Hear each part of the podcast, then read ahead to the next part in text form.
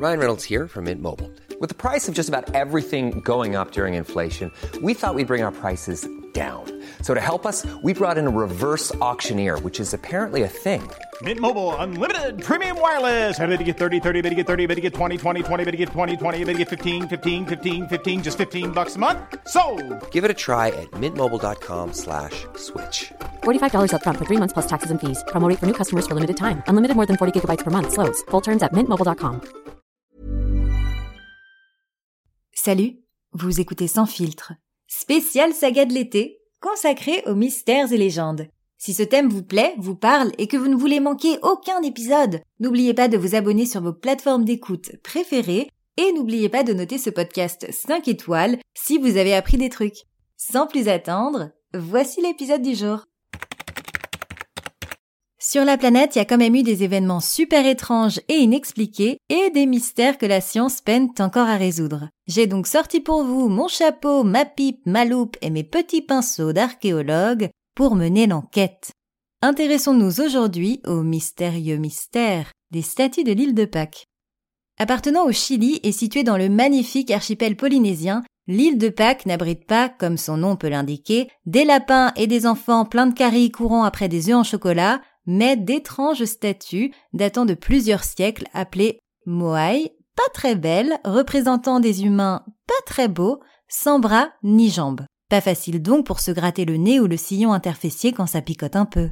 Leur taille varie entre 2,50 m et 9 mètres, sachant que l'homme le plus grand du monde mesurait 2 mètres 72, on peut donc dire qu'il ne leur arrivait pas à la cheville. Pour vous donner une idée, 9 mètres c'est à peu près la taille d'un voilier. Mais le plus étonnant, c'est qu'elles peuvent peser presque 100 tonnes, c'est-à-dire plus de 10 fois le poids d'un éléphant. C'est lourd.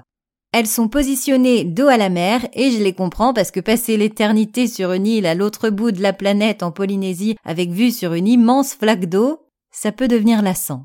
L'île et ses statues furent découvertes en 1722 par quelques bateaux hollandais qui passaient par là.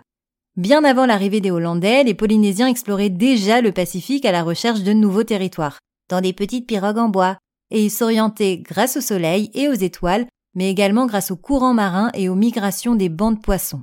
L'île de Pâques est l'un des coins les plus isolés de la planète, du coup sa situation géographique, en plus de ses statues pas très belles représentant des humains pas très beaux, laisse place à une farandole de théories aussi farfelues que complotistes. Évidemment. Intervention de petits hommes verts venus d'une autre planète, statues qui se déplacent toutes seules, ou encore portes vers la cité perdue de l'Atlantide, CF épisode 1 de cette saga, autant d'intrigues qui entourent le mystère des statues Moai de l'île de Pâques. Elles ont été sculptées dès l'arrivée des premiers habitants en 1200 après Jésus-Christ, et ce jusqu'à 1650. Et le mystère qui les entoure vient aussi sûrement du fait qu'on ne sait toujours pas ce qu'elles symbolisent, ni à quoi elles servent. En tout cas, ce qui est sûr, c'est que ces statues ne servaient probablement pas d'objet de déco, puisqu'un moai dans un salon, c'est tout de même un peu encombrant. La science me remerciera pour cette intervention. Un autre truc inexpliqué qui s'est passé sur l'île de Pâques, c'est la disparition de sa population. Quand les Hollandais débarquèrent sur l'île, ils comptèrent pas moins de 3000 personnes, puis quelques années après, il ne restait plus que 111 habitants. Louche apparemment dû à un cocktail de problèmes écologiques, de maladies et de cannibalisme, qui donna probablement des idées à Luca Magnotta. Revenons à nos moutons. Si ces statues ont bien été sculptées par des hommes, on ne sait toujours pas comment elles ont été placées aux quatre coins de l'île. Là aussi, plusieurs théories sont avancées, et les gars à l'époque étaient apparemment sacrément créatifs, puisque selon les scientifiques, ils roulaient les pierres sur des rondins de bois, ou alors ils les déplaçaient sur des planches à la verticale, sur le même diable que le livreur d'Amazon mais sans les petites roulettes, ou encore il les sculptait sur place et les érigeait à l'aide de cordes tirées par des hommes qui devaient sûrement être sous stéroïdes, donc. Parce que tirer dix éléphants à la force des biceps, ça me paraît sacrément tiré par les cheveux cette histoire. Alors ces statues ont-elles été placées au hasard ou à des endroits stratégiques de l'île? Eh bien, c'est ce que pensent les scientifiques, puisqu'une nouvelle étude des sols affirme que sous la Terre, plusieurs sources d'eau douce ont été retrouvées à l'emplacement exact de certaines statues. Simple coïncidence Ils ne pensent pas. Des études récentes affirment également que les statues favoriseraient la fertilité des sols. Je ne suis pas scientifique, mais j'ai ma théorie.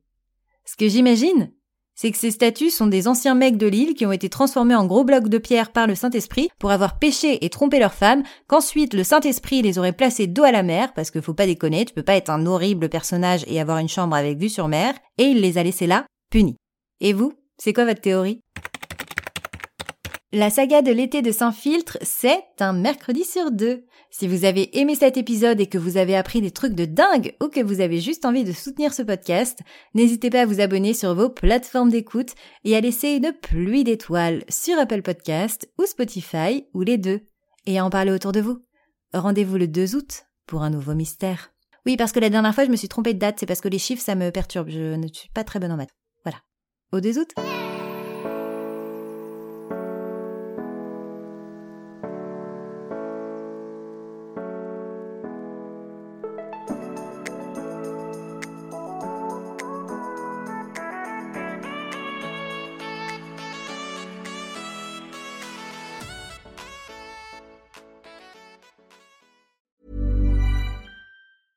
Even when we're on a budget, we still deserve nice things.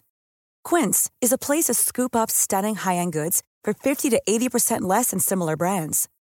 They have buttery soft cashmere sweaters starting at $50, luxurious Italian leather bags, and so much more. Plus, Quince only works with factories that use safe, ethical, and responsible manufacturing. Get the high-end goods you'll love without the high price tag with Quince. Go to quince.com/style for free shipping and 365-day returns.